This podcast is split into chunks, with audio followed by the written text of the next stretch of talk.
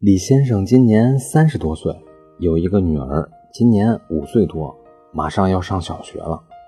李先生和太太就考虑着把原来的房子卖掉，在好的学校附近买一套学区房。但是新的商品房价格太高，无奈准备买一套二手房。等买完房子，把房产证办下来了，就把全家人的户口迁进去，到时候为女儿上小学报名做准备。挑来挑去，李先生相中了一套二手房。通过中介签订了买卖合同以后，李先生就支付了房款。随后，双方就去办理了相关的过户手续。现在，房子已经过户到李先生名下。然而，原来的房主丝毫没有迁出户口的意思。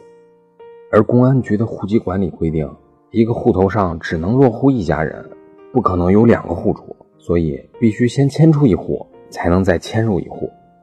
那么李先生现在该怎么办呢？答案是李先生可以起诉原房主，要求其迁出户口。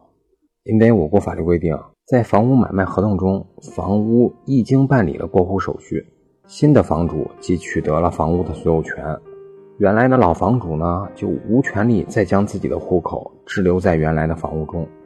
所以，新房主有权利要求老房主履行这项将户口迁走的附随义务，并且可以将自己的户口迁入并且落户。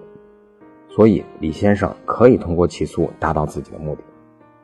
因此，如果您买房子是为了落户口，以便自己子女入学，那么让对方迁户口的这个条款最好能够明确的写进房屋买卖合同中，以便减少以后不必要的麻烦。